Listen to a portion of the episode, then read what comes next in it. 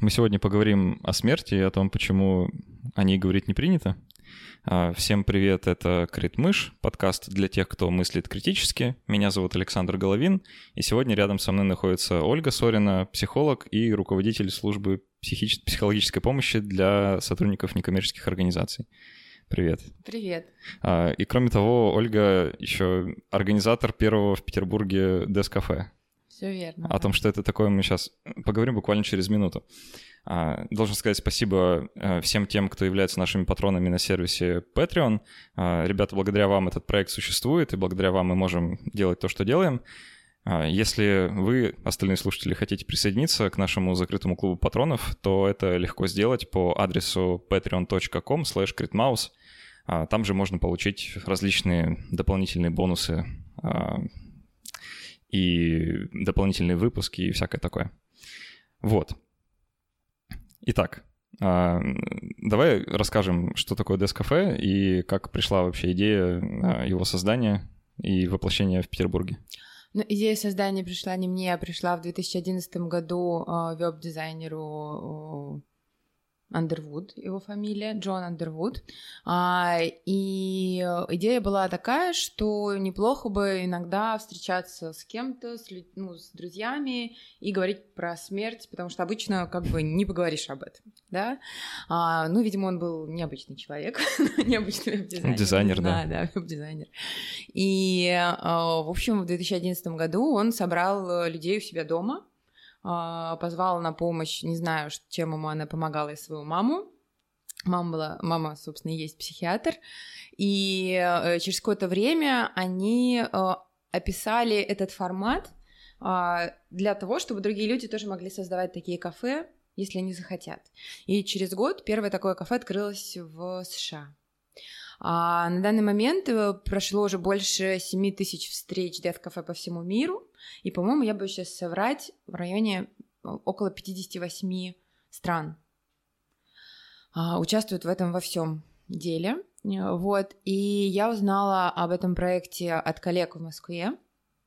А, ну, я работаю ты сказал уже, я работаю в благотворительности и довольно много общаюсь с сотрудниками, с э, руководителями некоммерческих организаций, те, кто делают для них проекты и так далее. И вот мне прислали просто ссылку, сказали, вот это классно, интересно, посмотри, может быть, вы чем-то будете друг другу полезны.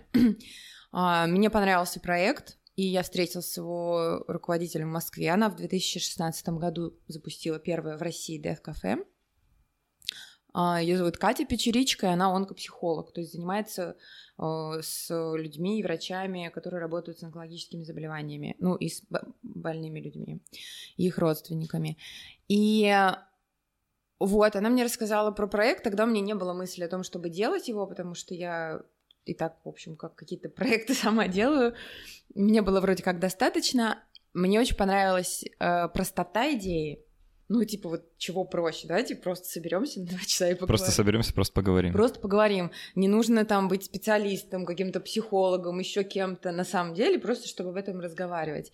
И меня впечатлила вот это, ну, мне показалась очень мощной сама идея. А, ну и классно то, что это некоторая сеть, да, ну то есть часть чего-то большого. А, и когда я вернулся из Москвы, что-то я думала про это, думала, и э, в тот момент а, я довольно много работала с сотрудниками некоммерческих организаций, которые как раз связаны с онкологическими пациентами. И то, что я видела, что вообще разговора про утрату нет, несмотря на то, что утрата есть. И это происходит практически каждую неделю. Люди умирают, а, клиенты фондов, а об этом никак не говорят. И я узнавала про практики за рубежом, каким образом вообще говорят о смерти в профессиональном плане, да, и есть разные способы, да, ну, хотя бы выделяют время и место, где можно об этом поговорить, там, каждую неделю или от случая к случаю, да. У нас этого, к сожалению, нет в профессиональном поле. Я подумала, ну, как бы, почему бы и нет? Вот, предложила Оле Поляковой и из травы. И как-то мы вместе а, очень быстро все закрутилось. А тебя удивило, что такой отклик получился? Такого я не ожидала, конечно. Ну, то есть я ожидала, что это в целом пойдет. То есть у меня не было ощущения, что будет как-то супер сложно набирать людей, ну, приглашать. Но такого я не ожидала, потому что у нас сейчас три ближайшие группы уже закрыты, и еще одна только 27 ноября, и там уже половина занята мест. То есть создается впечатление, что э, у людей есть вот этот запрос, да, причем довольно большой о том, чтобы об этом поговорить. Да, да. А, судя по всему, в Петербурге необходимо открывать уже второе и третье. Да, да, да. И, и мы тоже сейчас об этом думаем, и я думаю, там с кем, ну, кто бы мог вести, да, кому предложить, потому что, ну, там я могу присутствовать, Алла, с которой мы вместе, да, сейчас это делаем, но нас не хватает уже, ну, получается, на такой запрос. А, а тебя вот э, этот последний э, толчок да, от э, того, чтобы просто интересоваться проектом и к тому, чтобы реализовывать, просто любопытство подтолкнуло или какой-то, не знаю, профессиональный интерес или личные переживания? Это было так. Я подумала, это крутая тема, и это будет несложно. Как-то так. Ну, то есть э, я уже запускала какие-то проекты, и, наверное, вот у меня уже упростился вот этот переход от идеи к действию. То есть если раньше это было что-то долго, я обдумывала, то здесь я услышала там от Аллы отклик, предложила, я не такая, да, вообще без проблем. От Оли, и как бы и все. Ну, то есть мне действительно не очень много пришлось вложить. Я прочитала на сайте правила, передала их Алле, э, написала один анонс. Это все, что я сделала для того, чтобы получилась запись на 4, ну, как бы на два месяца вперед. И это действительно полезно, на мой взгляд, да, то есть это в этом есть смысл для меня и психологически, ну, как бы, как бы соответствует, наверное, какой-то моей внутренней миссии, да, что, чтобы люди были как-то более осознанны, более здоровы в плане внутреннем, психологическом. А, вот э, я узнал вообще об этом формате, о Дескафе, из э, материала «Медузы», который mm-hmm. их э, корреспондентка написала, Саша Сулим. Mm-hmm. И на тот момент э, в России было два города, в которых можно было на такие вещи сходить. Это Москва и Воронеж mm-hmm. почему-то. Mm-hmm. Видимо, в Воронеже как-то совсем все непросто. И я тогда прочитал и подумал, блин, это такой интересный, классный формат. Жалко, нет в Питере. Я подумал, вот кто-то сделает в Питере, надо обязательно, обязательно сходить. И мне буквально вот за несколько дней до встречи самой, или даже за неделю, mm-hmm. скинула подруга, что вот есть, mm-hmm. да, такое. А, я в тот же день записался просто и сходил. И, надо сказать, мне понравилось. Mm-hmm. Ну, давай обсудим, как это вообще происходит, э, как это происходило, что там, что там было, что люди говорят, mm-hmm. что обсуждают. Ну, да, я бы, наверное, начала тогда с правил, ну, с формата, а, да, да, как, э, как это проходит. Формат, э, так же, как и здесь, наверное, свободного разговора, да, а, туда могут приходить люди старше 18 лет, если кто-то хочет привести своего подростка, своего ребенка, то он должен с нами это согласовать и прийти вместе с ним, то есть не может ребенок прийти отдельно. Но это скорее редкость, ну, то есть по опыту Москвы, опять же, такого не было еще. А, туда могут прийти абсолютно любые люди, это не обязательно нужно как-то быть профессионально с этой темой связаны, вообще не важно. И важное правило, что мне нет экспертов. То есть даже человек, который модерирует обсуждение, он не эксперт, он не знает больше. Мы все, ну вот мне нравится эта фраза, мы все перед смертью равны, как бы, ну все когда-нибудь умрем. Собственно, в этом, в этом и фишка, и мне показалось, что на этой встрече, ну то, что для меня было очень как-то приятно и круто, что вероятность того, чтобы вот эти все люди где-то в другом месте бы пересеклись, очень маленькая. Равна нулю, мне кажется. Равна вообще. нулю. То есть из очень разных сфер, разных возрастов, да, ну, очень разные люди. Но они собрались в одном месте, и им было что обсудить. Вот это меня, ну, как-то очень вдохновляет, и мне бы хотелось самой тоже дальше продолжать, да, ходить, потому что такого разнообразия очень мало где можно встретить, потому что обычно люди собираются, ну, по каким-то профессиональным интересам, но я общаюсь почти все время с психологами, и иногда это как бы надоедает, когда тебя там, ну, знаешь, там вот поддержка, все эти термины, я сохранен, там, я, э, ну, какие-то какие такие, да?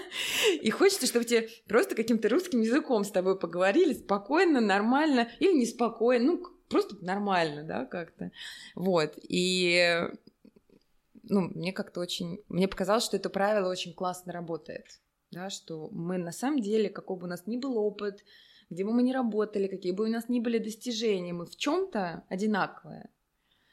Вот, это такая вот Для меня стало удивительным открытием э, то, что, ну, не знаю, когда говоришь, вот там ДС-кафе, люди приходят и говорят о смерти, сразу такой тон возникает, что люди так складывают руки вместе, mm-hmm. да, и там а, вспоминают какие-то ужасные события своей жизни, все угрюмые и печальные, друг другу соболезнуют там или еще что-то, а, но было ровно наоборот, mm-hmm. да, то есть ни, никто, ну, там, не было так, что кто-то ударился в слезы, да, или там еще что-то, все наоборот шутили шутки, и в mm-hmm. целом там стояла какая-то такая очень дружелюбная, веселая атмосфера, а, почти комедийная, да, mm-hmm. вот э, больше всего запомнилось, что а, практически в середине встречи уже пришел э, актер, который в, в сериалах играет профессионального трупа. Да. Да, и вот это было, ну, совершенно неожиданно и ну, и так, такая забавная перспектива. Вот, и, ну да, интересно, что вот все, все эти люди как-то нашли время вечером собраться и поговорить э, о такой странной теме. А, давай тогда немножко переключимся и поговорим, а как, э, ну, о том, почему об этом не говорят. Угу. Вот, потому что это, не знаю, такая, наверное, супер важная вещь, и я в жизни сталкивался с тем, что не с кем просто поговорить, да, и вот там вне рамок дес-кафе. Mm-hmm. Почему, как ты думаешь, вот эта тема настолько табуирована, и как вообще, нужно ли это как-то преодолевать? Угу. Я хочу сказать еще, что я вообще э, как бы профессионального интереса к теме смерти у меня не было раньше. Ну, то есть у меня нет никакой спе- ну, специализации и так далее, да. И я начала ей интересоваться только вот когда узнала про Death Cafe, собственно, и начала там что-то читать, какие-то статьи. И э, я размышляла довольно часто, вот я читала просто там, э, статьи уже про Cafe, и очень многие журналисты начинают с того, тема смерти — это табу, ага. и там дальше развивают как-то мысль.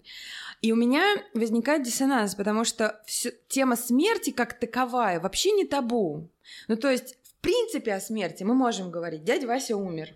Ну, можно, ну, как бы, ну, вот как-то, э, там, не знаю, люди мощи привозят в храм, да, ну, извини, ну, как бы, Люди ну, целуют да. мощи. Ну, не табуированная тема смерти, как таковая, да? Ну, то есть что-то о ней можно говорить. Она становится табу, о ней сложно говорить, когда мы переходим в личные отношения, угу. когда это про близких, да. И в одной статье я прочитала фразу, с которой очень как-то соглашаюсь. Как такового табу нет. Нет языка, как говорить о личных чувствах, личных переживаниях, связанных со смертью. У людей нет слов, они, ну что, держись, да, вот это вот, типа, как поддержать человека, у которого кто-то умер. То есть вот этого контекста нет. И мне кажется, что это касается не только смерти, а вообще сферы чувств трудных mm-hmm. чувств, трудных переживаний. То есть у нас есть табуированные эмоции, например, злость. Они в каждой нации свои. Например, в э, Италии табуированная эмоция э, грусть. Ну, то есть не стыдиться, э, стыдятся, да, ну, когда, гру, когда грустишь, надо быть там веселым и радостным. У нас лучше не злиться, ну, такой общий контекст, что как бы так это кричать, ну, это не очень хорошо. В Италии много кричат, но зато мало грустят, да. Ну, то есть это какие-то культурные такие есть особенности. И э, те чувства, которые связаны с личной потерей, их очень много, и они разные, да, вот про них трудно говорить и не принято потому что люди, ну, как бы им самим с этим сложно, и другому человеку, как мне кажется, вот с этими чувствами сложно и непонятно. Короче, не, в, не только в смерти дело, да, а в, в целом, что нам сложно обсуждать трудные переживания друг с другом, и это не очень принято. А, ну, я отчасти согласен, да, что, наверное, просто какого-то нет языка, нет слов, mm-hmm. а, но если там про mm-hmm. злость мы еще как-то можем, да, да. поговорить, mm-hmm. и в целом это не воспринимается как что-то такое совершенно mm-hmm. страшное, да, а, то когда люди начинают друг с другом, ну или кто-то пытается с кем-то поговорить о смерти, сразу возникает а, такое а, ой, нет, давай не будем об этом, зачем ты об этом говоришь, э, там, беду накличешь или еще ага, что-то. Да. А, или вот э, я за собой даже замечаю, когда мне бабушка моя говорит, да, которой уже очень много лет, а, что, ну, вот еще там годик поживу и хватит. Угу. Я на автомате практически выдаю, бабушка, да ты что, типа, ты еще ого-го. Угу. Хотя бабушка не ого-го, да. Угу. А, и как-то честного разговора так и не случается никогда. Mm-hmm. А, хотя там про, про злость или там еще что-то такое мы, наверное, поговорить можем. Mm-hmm. Смотри, я думаю, что действительно тема смерти, она особенная. Там, не знаю, вся психотерапия строится там на трех китах, один из которых страх смерти. Ну, то есть мы рождаемся не по своей воле, И как бы в какой-то момент мы все понимаем, что мы все умрем, но это как бы уже довольно серьезный Тоже стресс. не по своей воле. Тоже не по своей воле. И за этим сделать мы по факту ничего не можем. И вообще об этом ничего не знаем. Как мы будем умирать, когда мы будем умирать, ничего. То есть это огромная неизвестность, с которой мы сталкиваемся, ну вот, неизбежно. Да? Я, я бы тут еще добавил, что мы живем тоже не по своей воле, потому что И, да, я, в принципе, в не свободы воли не особо воле. верю. Да, А, да. Ну да. эм, И тогда, когда мы сталкиваемся с этой тревогой, многое в нашей жизни направлено на то, чтобы справиться с этой тревогой. То есть, ну, например, то же самое магическое мышление, да, там я общалась с одним журналистом, она говорит, вот Джон Андервуд умер от лейкоза в семнадцатом году. Я говорю, да, умер. Она говорит, а вот вы не боитесь Дэд кафе открывать? Ведь он умер. Я говорю, но он бы умер в 100% случаев. Он бы обязательно умер. Ну, В смысле, открыл бы он или не открыл Дэд кафе. Так работает магическое мышление, да? Мы хоп и начинаем связывать два несвязанных события. Я думаю, что мне больше про мышление. а, мне в этом смысле нравится присказка, что 100% людей, которые когда-либо работали, умерли, Да, поэтому работа вызывает смерть. э, Вот, А, берегитесь да. работы. да. Э, И, э, то есть, и это магическое мышление, оно направлено на что? На снятие тревоги. То есть мы такие, о, он умер, может быть, я умру тогда? Не-не, я не умру, я ж кафе не открывал. Ну, и, и как бы чуть-чуть, чуть-чуть отпускает, да? И когда мы говорим, да не, бабушка, все, ну, все норм, мы в какой-то степени бабушку успокаиваем, но в большой степени себя, потому что, ну, очень не хочется сталкиваться с теми чувствами, которые мы а, как бы знаем, что возникнут, когда умрет близкий нам человек. Ну да, пожалуй, пожалуй, правильно. А, Ну, не знаю, вот э, мне вообще почему-то кажется, что ну, не про страх смерти сейчас, да, а вообще Мгм. вот про осознание собственной смертности. Мгм. А, Это такой не- непростой процесс, а, потому что когда ты молодой особенно, кажется, что ты бессмертный, да, вот откровенно. Мгм. А, Как вот, кстати, на встрече кто-то остроумно заметил, что смерть — это то, что случается с другими, Да, и вот с этим в целом можно согласиться. да. А, так и ощущается, да, что вот мы, в общем-то, бессмертные существа, которые как-то со смертью никогда и не сталкиваются, а она всегда вот с кем-то другим рядом происходит. И осознать, вот и- именно принять это про себя, что когда-то твоя жизнь кончится, довольно сложно, даже это просто непонятно, да. Мгм. А, вот мне до сих пор кажется, что я этот процесс как-то не прошел, да, хотя, Мгм. хотя уже, мне кажется, продвинулся немножко Мгм. далеко от юношеского максимализма, Мгм. но все-таки есть какое-то ощущение, да, что, ну, что это не осознать вот так. Наверное, это, ну, для меня история про осознание смерти такого полноценного, это может быть очень мощное такое, ну, экзистенциальное переживание. И кто-то его переживает, ну, вот прям по полностью, да, у кого-то не бывает таких ситуаций в жизни. Ну, то есть, ну, вот когда они вдруг осознают, что они смертны. У меня была ситуация, я сейчас только вспомнила, чего-то я до этого не вспоминала. Когда я была беременна вторым сыном, уже ближе к родам, ну, у всех женщин возникает страх перед родами. Ну, как бы стрёмная ситуация. Ну, не каждый день У случается. меня медицинское образование, да, ситуация действительно стрёмная. Стрёмные. А, и несмотря там на все медицинские достижения, что супер минимальная смертность, это такой, ну, как бы э, иррациональный страх, да? Мгм. И я вспомнила сейчас, что у меня был день, когда я вдруг так начала бояться, что я умру, я рыдала полдня, просто так. Ну, как бы, окей, гормоны там добавим, неважно, ну, как бы. Но это было вот именно какое-то экзистенциальное переживание мощное. И сами роды тоже, там вообще тоже много всего. У нас как бы как к медицинскому процессу это ну, не, не относятся, не обсуждают вот психологическую составляющую. Но я помню вот это переживание, что капец, ну просто очень страшно. И там, не знаю, люди, которые переживают какие-то катастрофы, да, и так далее, они сталкиваются вот напрямую с этим страхом, ну, лицом к лицу. Кого-то, у кого-то он меняет мировоззрение, у кого-то не меняет мировоззрение. То есть здесь, наверное, это очень-очень индивидуально, и нет такого, что, типа, все обязательно должны это осознать как-то в какой-то полной мере, даже нет мерила. Вот как бы, что это значит? Вот я условно осознал, ты нет, да нет, наверное, не так. Тут очень индивидуально. Да, даже понять никак нельзя. Да, да. Ну вот это, кстати, очень интересный момент ты затронула. А вообще оно надо людям или нет? Вот э, осознавать свою смертность или как-то об этом думать? Зач- Зачем? А, в целях Death Cafe основная, да, цель — это а, забыла первое слово, короче, информирование, да, чтобы люди больше узнавали о смерти для того, чтобы полнее проживать свою жизнь. Это как раз история о том, что если мы живем и как бы нам кажется, что жизнь бесконечна, то мы можем сливать день за днем. Ну, типа, что-то теряет смысл. Что-то теряет, да. Ну, то есть не обращать внимания, например, на то, что здесь сейчас мы имеем, и жить там в фантазиях, да. И от этого человек не становится более счастливым, он, он как бы не проживает каждый день, не чувствует его во всех его нюансах, да. Когда часто бывает такое, что когда человек переживает какой-то такой экзистенциальный опыт, сталкивается со смертью, говорят о том, что я начал больше проживать, вот прочувствовать все, что со мной происходит. Вот есть э, такое э, римское выражение «мементо мори», угу. «помни о смерти», да, и многие думают, что это как раз о том, что, типа, смерть когда-то наступит, мол, не забывай об этом, а, ну, вообще это ровно об обратном, да, что нужно об этом знать, чтобы наслаждаться жизнью угу. как раз. Э, да, мне тоже кажется, что это так. Э, и еще такой ну, важный плюс, да, и бонус, который появляется, если об этом хоть немножко подумать, к этому можно подготовиться. Угу. Да, ну, в какой-то степени, конечно, как в одном классическом произведении написано, да, что трагедия человека не в том, что он смертен, а в том, что он внезапно смертен, mm-hmm. и не всегда удается как-то спланировать, что mm-hmm. там сценарий написать или еще mm-hmm. что-то.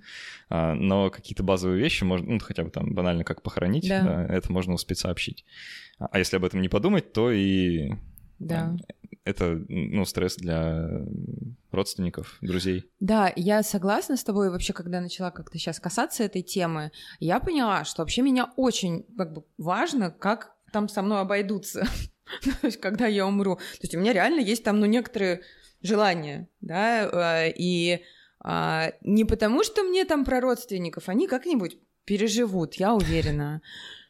А, ну, условно, я тогда ничего уже не смогу, ну, не знаю, хотя бы про процесс умирания, да, если я буду без сознания, я не смогу на это влиять. Но мне важно было бы, чтобы со мной обошлись так, как я хочу. Ну, то есть какую-то, да, вот эту последнюю волю, что ли, ну, мою выполнили, да, э, потому что я уверена, что у каждого из моих там близких будет свое представление, как надо, и это нормально, да, там мы разные. Но я поняла, что вот у меня прям там есть интерес, мне хотелось бы вот там точно не так, да, ну, есть какие-то нюансы. И сейчас я думаю, как бы мне подойти с этой темой кому-то.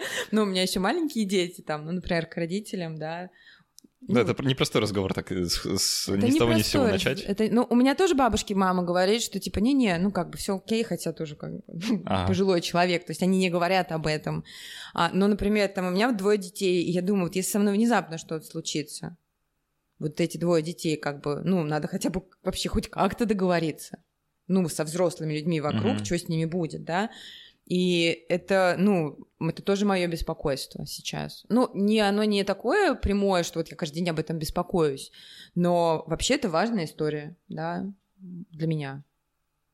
А, а тебе вот, ну, ты сказала, важно, mm-hmm. что с тобой будет, да, после mm-hmm. смерти, а ты имеешь в виду конкретно там похоронный обряд или а, ну, какие-то там другие менее лицеприятные процедуры, которые все это сопровождают? Слушай, я, наверное, еще не очень хорошо это изучила, но я, я поняла, что у меня там точно есть дефицит знаний. Ну, то есть, условно, я никогда не занималась, ну, похоронами, а этим занимались там мои старшие родственники, да, там мама, папа, кто-то еще. И я поняла, что неплохо бы вообще узнать о том, как чего делать, потому что если кто-то уходит, и на тебе это ответственность, то в состоянии шока я начну гуглить, что я там нагуглю, как бы. Я не знаю, может, я вот и на отпевание уже соглашусь. Ну, то есть, как бы просто погнали. Чуваки, как, чего там еще надо? Хорошо. Ну, то есть, mm. это такое, это состояние полной бессознанки, на самом деле, эти первые три дня. Особенно, если это близкий человек. И неплохо бы вообще заранее как-то понять, ну, хотя бы раз, два, три, какие шаги нужно сделать, да, что точно не надо делать, да. Просто, чтобы потом не сожалеть. А, ну вот, знаешь, я когда еще учился в медицинском, а, пару раз мне довелось побывать на вскрытиях угу. судебно-медицинских, И однажды я попал вот в судебное медицинское бюро, ну, точнее, морг был при одной больнице. А, мы туда пришли с утра, да, нас никто не встретил, мы вообще mm-hmm. просто открыли случайно вот там дверь, на которую нам кто-то указал, а, открываем, а там просто лежит так труп при параде, mm-hmm. да, в общем-то, готовый уже ехать хорониться. Mm-hmm. Никем не охраняемый, просто лежит. И я тогда уже понял, что у нас в стране вообще какое-то странное отношение к трупному материалу, если можно так сказать, да, просто к телам, да. а, ну, какое-то совершенно безалаберное. И mm-hmm. если там все пустить на самотек, то вообще очень страшные, странные вещи могут произойти. А, ну, не говоря уже о том, как сами вскрытия происходят, это вообще отдельный разговор, наверное. Я присутствовала один раз, я на психфаке училась, на медицинской психологии, и мы, у нас была анатомия э, на кафедре ВМА, да, военно-морской академии, и мы там тоже занимались вскрытием. Ну да, так себе. Вот знаешь, меня в этом процессе всем а, больше всего покоробил ну, ты же всегда все на себя примеряешь, mm-hmm. да, как, ну, это же понятно, что если там умереть вне больницы, да, то примерно mm-hmm. то же самое будет э, со всеми. Mm-hmm. А, и мне тогда еще показалось, что ведь я что-то не хочу, чтобы со мной такое делали. Mm-hmm. Хотя я при этом умом-то понимаю, что мне это уже будет все равно, mm-hmm. да, я к тому моменту уже умру и перестану существовать, но а, я вот просто вижу, да, как э, ну, это лежит, э, в общем-то, бывший человек, да, абсолютно лишенный какого-либо человеческого достоинства, mm-hmm. а, и там при, при мне у него отпиливают верхнюю часть черепа, достают мозг и начинают его разрезать. Да, я смотрю вот на эту бесформенную серую кашу, которая вот там под ножом, mm-hmm. да, э, возникает, и думаю, блин, а ведь вот там, да, вот, вот mm-hmm. было все, что делает человека человеком. И вот в этот момент становится совершенно как-то не по себе, mm-hmm. и хочется, чтобы, ну, как-то по-другому. а как по-другому, непонятно. А, то есть мне, кроме там предварительного самосожжения, ничего в голову-то и не приходит, да, просто. Что, а как еще это организовать, чтобы без этого? Но не самый тоже приятный метод. Конечно. Однозначно. Вот. А, и знаешь, это еще подводит вот к такому рассуждению. А имеет ли вообще значение вот это все? А, ну, вот, э, не знаю, э, я атеист, я не верю, я там не приверженец какой-то религии, большинство, я думаю, слушателей точно такие же. А, насчет тебя не знаю. Да, кто даже. А, вот. Э, имеет ли вообще значение вот это все?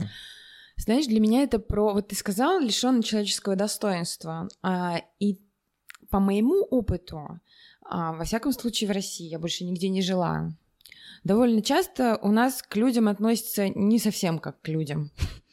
Ну, как сказать, без должного уважения. К еще живым. К еще живым. Да, то есть в разных ситуациях в жизни, не знаю, в поликлинику сходи, как бы, и поймешь, как бы, человек ты или тварь дрожащая. Еще да? хуже это поработать там какое-то время. Да, или поработать, да, то есть особенно в каких-то рабочих отношениях. И в этом смысле мне, ну, для, для меня это важно, потому что мне кажется, что эта история начинается еще при жизни.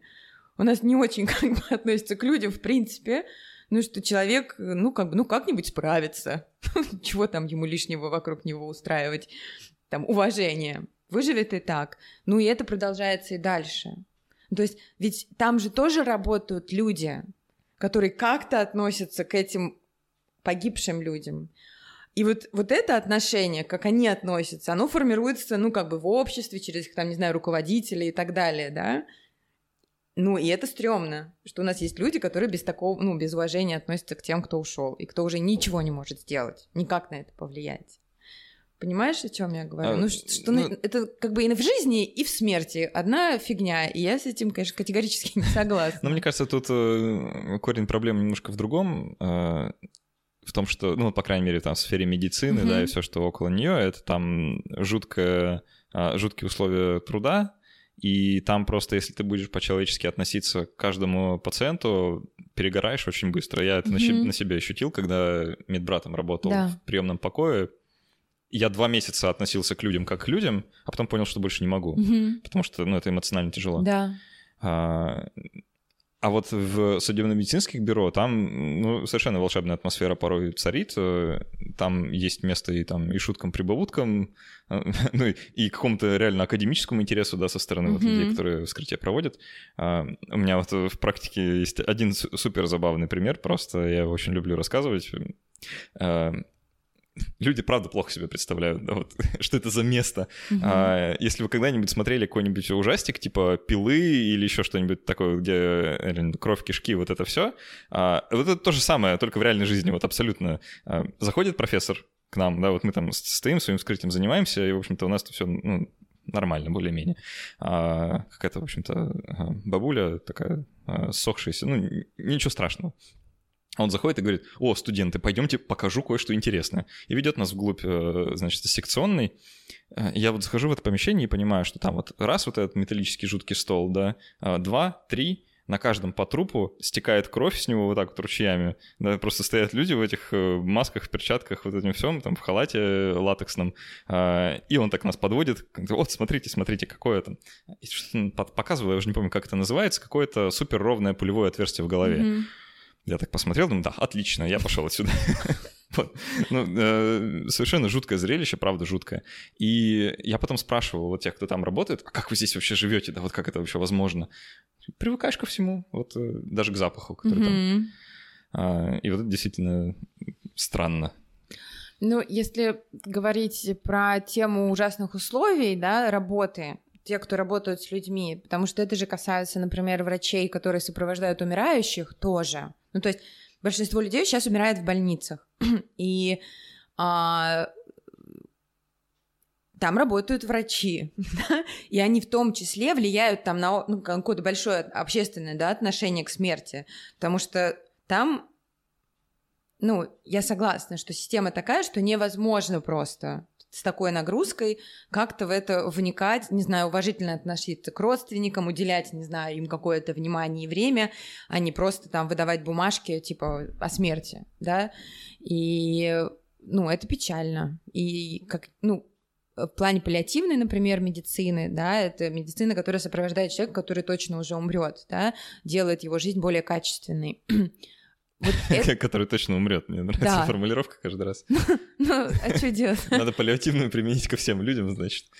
Но э, в плане того, что у него есть какое-то заболевание, ну, да. которое сильно влияет на качество который жизни. скоро умрет. Который скоро умрет, да. И, и оно сильно влияет на качество жизни. Например, там могут быть сильные боли или какие-то штуки такие.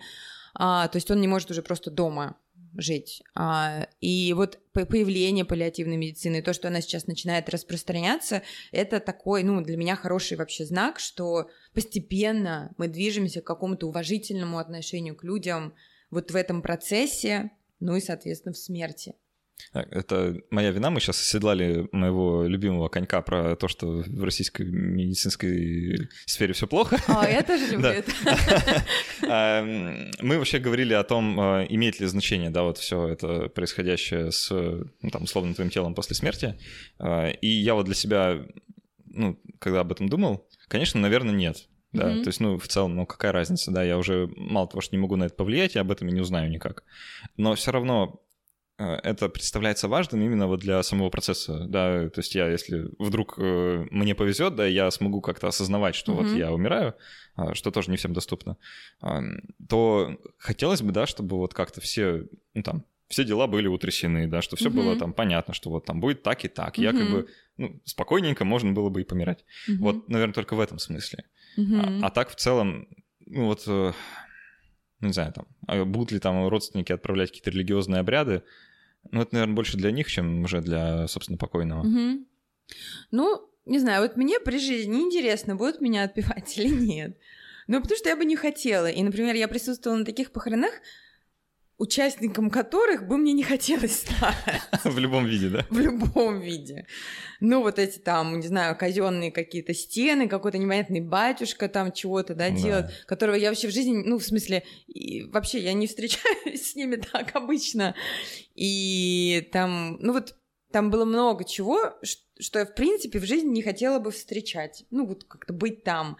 И не хотела бы, чтобы мои родственники присутствовали при этом. Ну, потому что у нас какое-то другое, не знаю, другая жизнь, да, и не знаю, там, чтобы поминки проходили в каком-то приятном месте, ну, хотя бы плачьте, там, смейтесь, чего хотите, уж как пойдет, ну, хотя бы, чтобы было приятно людям, там, моим близким там находиться, да, ну, вот, наверное, про это. То есть сейчас мне это интересно. Про умирание я точно с тобой согласна, это тоже важный момент. И о,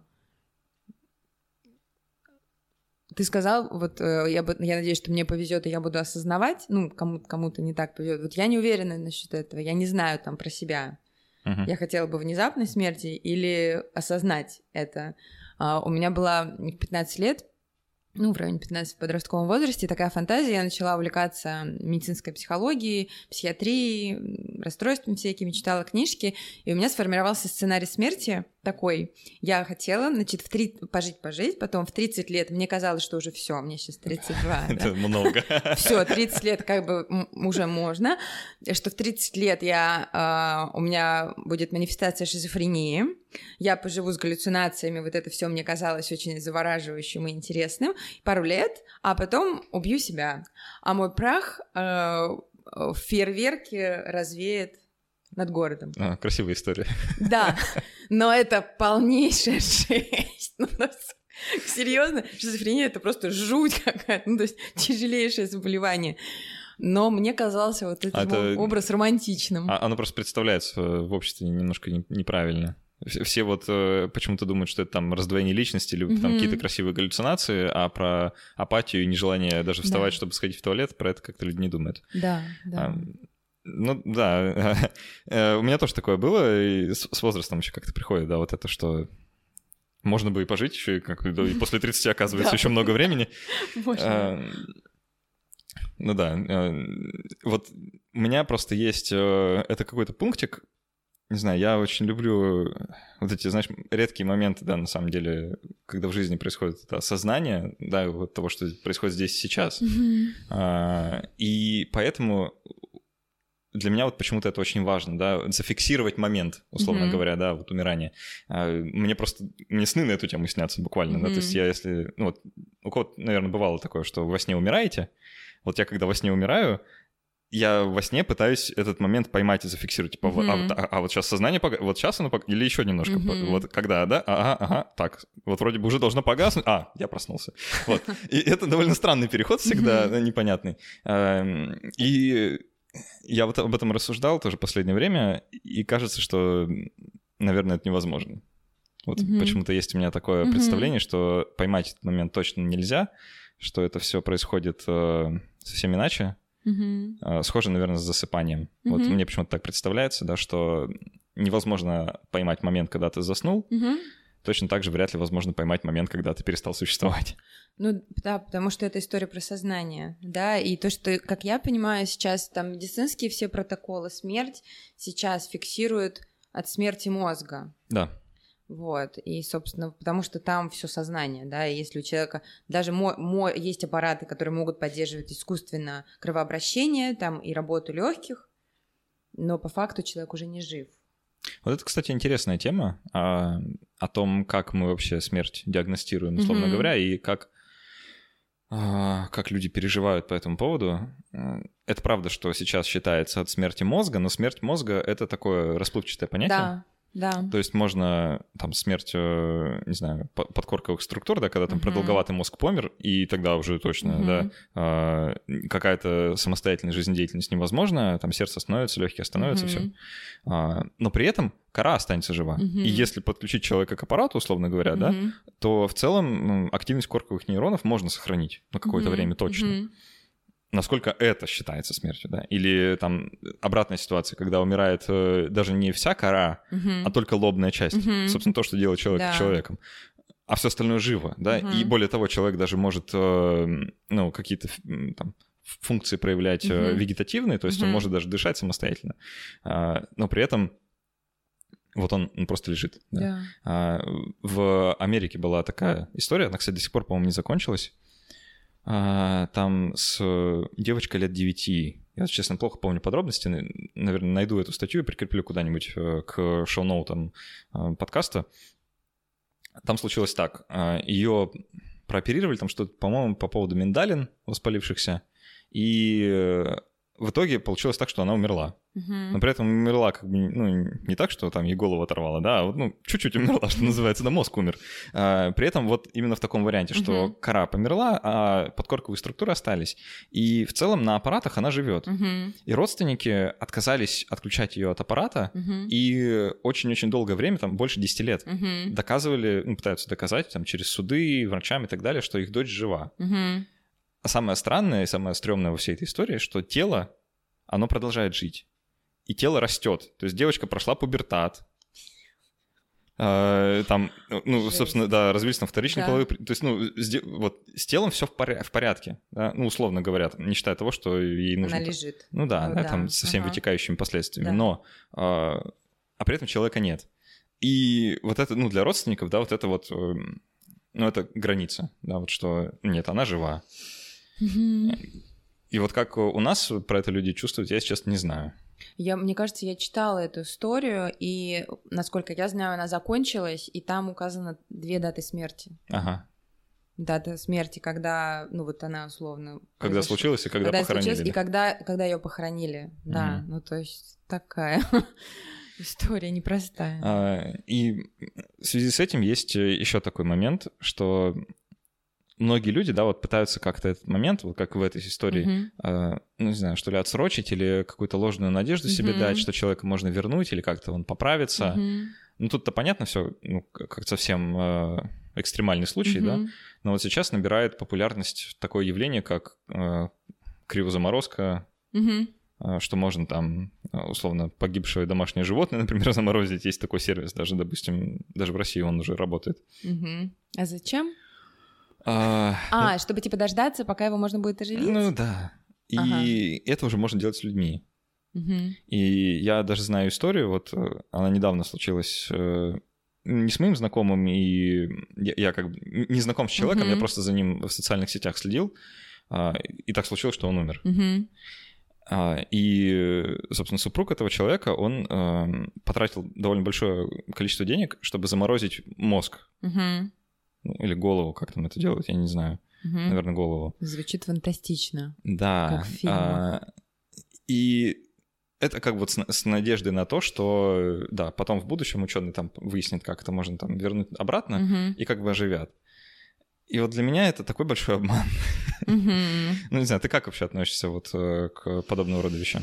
Ну, мне кажется, что это какая-то стрёмная тема. Ну, то есть не очень понятно. А, Потому что, ну, как будто бы, да, вот эта надежда действительно сохраняется, но, ну, если с психологической точки зрения, да, рассматривать историю про утрату, то когда человек умирает, внутри близкого человека, он, ну, отношения с ним сохраняются. Есть он не исчезает из памяти. И там при, ну, как бы, ну, если пережить это горе, да, прожить его через какое-то время, по факту формируются какие-то новые отношения с умершим человеком. Они могут быть разными, там, может быть, раз в год как-то внутренне обращается, например, к нему, да, или каждый день, или, ну, вот какие-то отношения за советом, или просто что-то рассказать Позлиться. позлить, ну вот что-то, да, но это такой, ну, период трансформации вот этих внутренних отношений. И, эм, ну, то есть и здесь не имеет значения, как бы есть, ну, как бы оживет он или нет, он будет жить, пока жив этот человек, ну, вот эти отношения, да, будут жить, пока жив вот этот близкий. А дальше у меня как-то мысль даже не идет. То есть я не понимаю, зачем. Ну, мне кажется, это такой способ, не знаю, обмануть смерть, что ли. А, как сказать, человек вроде как умер, а вроде как и нет, да, что в будущем как бы оживят, и Мгм. все будет по-старому. Ну, или как-то так. Мгм. Но для меня это история про то, что человеку очень сложно отпустить. Вот, ну, самому ему сложно отпустить того человека, да, и почему-то. И он как будто застревает в этом. Ну, знаешь, вот в случае вот с этой э, кривозаморозкой, Да. это же решение заранее принимается. То есть там Мгм. нельзя вот... э, Ну, да, понятно, Хотя, да. наверное, можно, да, но все таки это, как, как правило, договариваться заранее. Ага. Ну, то есть этот человек сам принял решение. Да. Ну, наверное, это, я не знаю, для меня это просто такая фантастика, то есть мне даже сложно это понять, то есть сложно осознать, то есть вот, окей, будет у меня возможность, типа, вот, я не знаю, через сколько, через 500 лет меня живет, через, через 300, через 200, ну-ка, я не знаю. Это какая-то такая, я не знаю, я, я мне кажется, просто охренею. Если меня живет через 500, я, чего? Ну, то есть это же полная беспомощность, ну, в плане, что, ну, это же другой мир, а да. что делать-то? извините, все мои дети уже умерли. Ну как, а чего делать-то с этим? Или замораживайте детей тоже. Ну, то есть, непоня... не, мне непонятно, что с этим делать и зачем это нужно, что я могу дать тому миру, который будет там через 300 лет. Меня в этом смысле еще, знаешь, смущает такой момент, что замораживают там мозг, ага. а человек, человека ну, хоть и можно там в каком-то приближении свести к функции мозга, но он этим не ограничивается, не ограничивается. совсем. А, и если вот так вот взять и оторвать сознание от тела, произойдет много интересного. А, в том числе ну, человек явно изменится, причем не факт, что в лучшую сторону. Да. А... Да нет, ну это, это еще, ну извините, уж если мы, я психолог, не могу никак это, ну то есть, если вдруг, а еще у меня тело будет другое, господи. А чи, извините, чье оно? Или оно искусственно выращено? Господи, что? Я не могу даже этого осознать. Ну, как бы сознание-то у меня будет 300-летней давности. Угу. И там, ну вот прикинь, человека из 18 века сейчас оживить. Он скажет, господи, пойду я убью себя, потому что полная какая-то трэш у вас творится, вот эта порнография. И не, оживляйте меня больше. Нет, пожалуйста, больше меня не оживляйте. Ну да, дайте спокойно, как бы. Уже лежал и лежал. Знаешь, я еще вот э, такой момент выделю. Э, э, люди почему-то, ну, ну вот про смерть, как ты думаешь, что это вот конец сознания, mm-hmm. да? ну, это как связано с сознанием тема, mm-hmm. и почему-то думаешь, что если тебя заморозят, вот твое сознание как бы кончилось, а потом бум-бум-бум, прошло там 500 лет, э, не знаю, для тебя, mm-hmm. наверное, как мгновение, подумаешь, что тебе, да, а, и ты как, оп, и ожил. А, но это же не так совсем. То есть, Нет. Ну, а, это неизвестно как. Потому что никто никогда такого не делал. Ну, в смысле, я не знаю, будет ли сознание тоже. А мне, мне кажется, что известно, на самом да? деле, потому что, ну вот, э, есть, есть, например, там концепция телепортации. Uh-huh. А, и ну вот если телепортацию представить как реально физическое возможное явление, uh-huh. да, то это нужно тело в одном месте расщепить на атомы, а в другом месте воссоздать uh-huh. в точную копию. А, при этом понятное дело, что тот индивид, который вошел в телепорт, и тот, который появился на другом конце, это два разных, две разные вещи. Mm-hmm. Ну, это, это не одно и то же сознание, условно mm-hmm. говоря, да, то есть сознание-то не передается, передается только структура атомов, mm-hmm. да, их вот конгломерация. При этом человек, который зашел в телепорт, он однозначно умер. А там просто на том конце родился новый. Mm-hmm. А, и поэтому, ну, как телепорт — это вот такое вот, э, не знаю, самоубийство с телепортацией, с, ну, как бы быстрым перемещением. Mm-hmm. И поэтому для многих людей это как бы вот отменяет всю ценность телепортации, mm-hmm, да, что, mm-hmm. а как, как ты что, меня убьете, mm-hmm. а в другом месте воскресить меня? Я так не хочу. Mm-hmm. А, воскресить-то не меня, а кого-то другого. Mm-hmm. А, но при этом другие люди скажут, что никаких проблем вообще не вижу. Mm-hmm. Что, а, какая разница? Ну, это какая-то тоже, ну, я не знаю, я, ну, для меня это фантастическая история. Мне это кажется, ну, вот я еще думала, что э, это все таки какая-то, ну, мне кажется, что ты там про науку больше, ну, вообще этот подкаст, да, и для меня то, что касается психологии как науки, есть вопросики, потому что, надеюсь, меня не будут слушать мои коллеги, сейчас я наговорю. Ну, потому что, э, да, есть исследования, там они научно как-то подтверждены и так далее, но в основном все научные исследования психологически — это статистические данные, ну, то есть какой-то массив, когда много людей, да, как-то исследуют, и это довольно сильно отличается от каких-то индивидуальных процессов. Или, например, там исследуют деятельность мозга, а потом говорят, там, вот, это, вот эти, значит, сигналы мозга связаны там вот с этим проявлением там психики, там, не знаю, с радостью, да, ну, например, там, вот здесь мигнуло в мозге, и человек зарадовался. И здесь для меня вообще не очевидная как бы вот эта связь. Ну, то есть до сих пор мне кажется, что психика и мозг, ну, как бы не до конца понятно, как они работают вместе, да, то есть О, да. как они связаны. И поэтому вот когда ты говоришь, там, разложить на атомы, я тут сама как будто на атомы как бы сейчас расщепилась такая, а я не знаю, что будет дальше, потому что и сейчас-то не очень понятно, как вот эти импульсы в мозгу, там, в лобных долях или еще где, они вот, при, вот в нашу беседу, да, да. выходят. А уж что будет, если расщепить, вообще не знаю. Ну, как бы, скорее всего, будет полнейшая жесть. А ты смотрела? Есть э, просто очень известный фильм, называется «Престиж». про фокусников. Да, смотрел. Вот там как раз эта тема обыграна. Мгм. А, извините, спойлеры. А, там, с- собственно, в качестве трюка использовалась как раз машина по клонированию, Мгм. и там вся фишка была в том, чтобы оказаться, ну, как бы тем клоном, который выживет. Вот. Э, Ну, Так, Что, в принципе, похоже, да, вот на эту всю дилемму.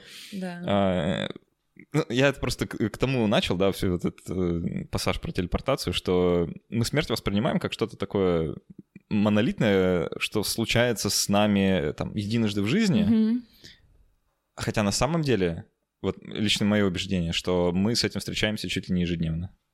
А, Вот именно с этим, с похожим процессом. С С- засыпанием? Засыпанием, да. А, В частности, с засыпанием, а, когда сознание перестает да, вот как-то работать. Мгм. И в этом, в общем-то, ничего такого вроде бы и нет. Мгм. То есть мы это не воспринимается как что-то страшное, даже наоборот, нам это нравится. Мгм. И вот то, что нам это нравится, Ну, просто по-другому не можем, ну, как бы. а, а не можем ли? Да, ну, вот э, тут еще другое рассуждение. Э, Вот каждая культура, которая на Земле существует, она разработала какой-то свой способ э, менять сознание. Мгм. Там алкоголь, э, Мгм. табак, э, там какие-то другие вещества, да, которые как-то меняют то, как у нас мозг работает, Мгм. затуманивают его, делают его другим.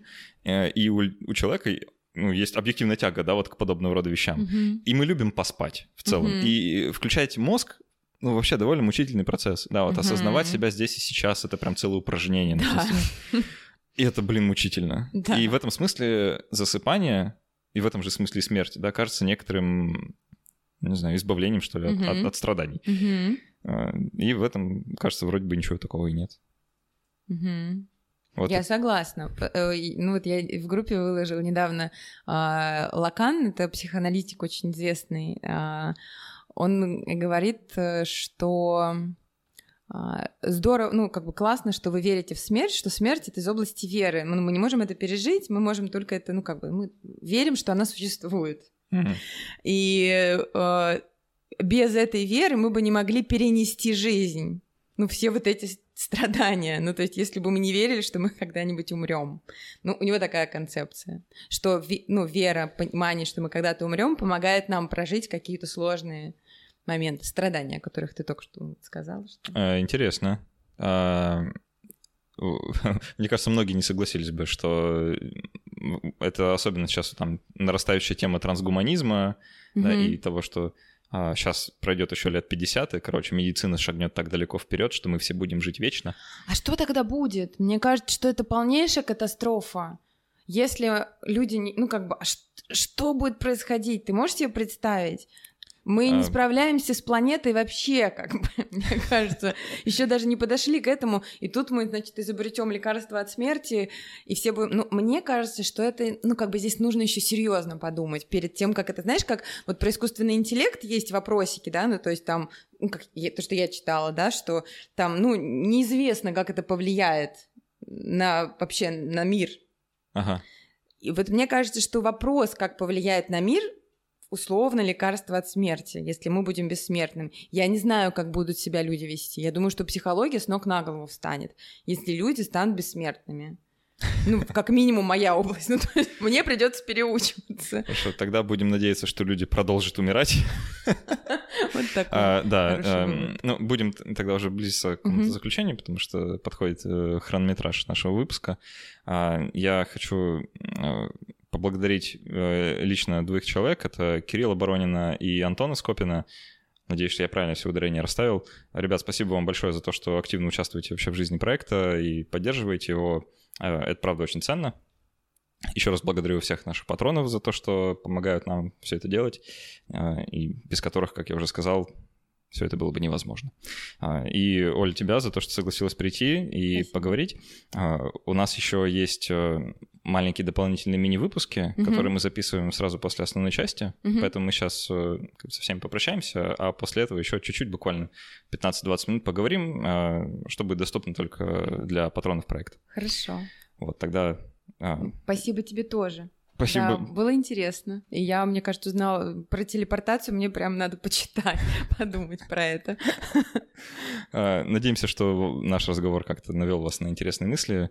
А, Если вы слушали нас в iTunes, то, пожалуйста, сейчас, когда подкаст закончится, поставьте нам какую-нибудь оценку, напишите какой-нибудь отзыв. Это очень важно для продвижения подкаста в iTunes. Ну и, в общем-то, все. До встречи через неделю. Спасибо.